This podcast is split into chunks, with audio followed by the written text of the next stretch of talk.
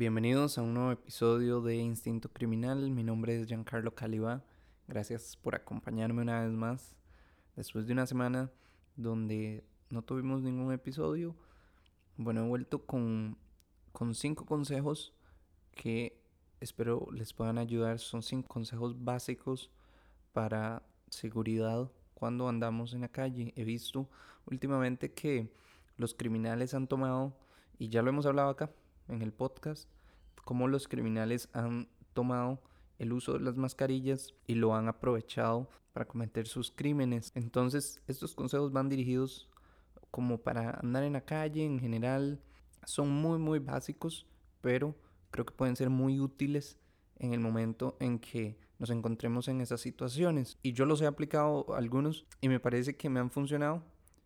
Yo tengo la suerte y la dicha de que nunca me han asaltado en la calle, nunca he sido víctima de un robo, entonces no, no, nunca he experimentado eso, pero las técnicas que yo aplico como para seguridad propia en la calle, espero que les sirvan. Bueno, lo primero que quiero ver es lo que más he visto últimamente y es que cómo es que actúan los ladrones, por ejemplo, en los buses. Ellos entran, pagan su pasaje y se sientan normal en algún asiento del bus, atrás o adelante, donde sea. Y el bus, antes de que llegue a la parada donde ellos van, al su destino, antes de llegar a esa parada, ellos se levantan y o arrebatan los celulares a las personas que están distraídas o encañonan y piden que les den todas las pertenencias. Entonces, son estos dos principales métodos, ¿verdad? Normalmente el, que arrebata los celulares a las personas que están distraídas va solo, mientras que los que encañonan van en grupo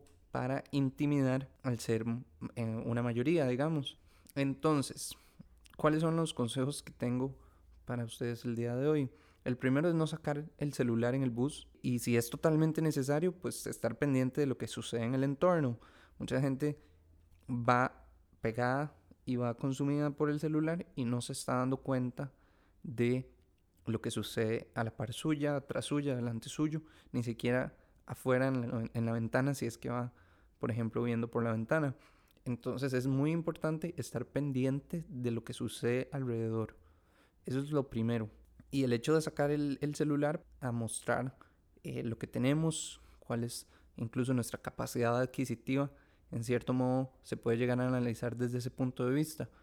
Entonces, entre menos mostremos en lugares donde podríamos ser vulnerables, es mejor no sacar más de la cuenta de, por ejemplo, de nuestro maletín, de nuestro bolso, si es que estamos usando el transporte público. Otra cosa que ha sucedido mucho y esto también ha llevado a accidentes es la gente que lleva la música con un volumen sumamente alto. Entonces, se desconectan de la realidad y pues no están pendientes de su entorno, no saben lo que sucede a su alrededor y esto les ha traído graves consecuencias a muchas personas.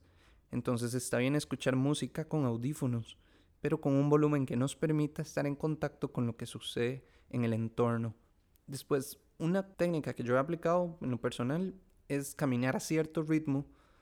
Eso me permite identificar si hay alguien que, por ejemplo, me está siguiendo o viene detrás mío. Entonces, no es ni caminar muy lento ni muy rápido, pero sí un poco más rápido que el promedio de las personas. Esto normalmente puede ser en lugares donde hay más gente, ¿verdad? En, en un barrio donde no hay nadie, pues bueno, es muy fácil identificar si viene alguien atrás de nosotros. Y por último, si usted considera que está a punto de ser víctima de algún crimen hay varias opciones. Eh, la primera es avisar por teléfono a alguien de confianza y el otro es llamar al 911. Ahora, este me parece un tema muy importante. El 911, ¿cuántas veces lo hemos tenido que usar? Como ya les mencioné, yo, gracias a Dios, muy pocas veces he tenido que usar el 911. Pero cuando pienso en el 911, pienso en momentos donde hay pánico, digamos, donde las personas no están como en sus mejores capacidades para razonar y solo hacen cosas por impulso. Entonces, me parece que llamar al 911 puede salvar vidas en muchos casos y me parece importante saber qué es lo que hay que decir cuando llamamos al 911, porque muchas veces hay un accidente, alguien se cae y al parecer hay que llamar a la ambulancia y muchas veces no saben qué decir. Entonces, es importante tal vez ponerlo en altavoz para que la persona escuche lo que sucede en nuestro entorno. El altavoz permite una mayor capacidad del micrófono del teléfono para captar el sonido. Entonces esto puede ayudar dependiendo de la situación. Y la información de lo que sucede. Estoy en tal lugar, hay X personas, creo que quieren hacerme daño, qué sé yo. Hablando del crimen específicamente, digamos, que nos estén siguiendo y, y ya sintamos esa necesidad de pedir ayuda. Entonces, por favor, envíen una patrulla. Si los criminales escuchan, pueden reaccionar de dos formas. A mi parecer, es que huyan y no hagan nada por miedo a que la policía esté a la vuelta de la esquina y no les dé tiempo. Y la otra es que lo quieran hacer más rápido.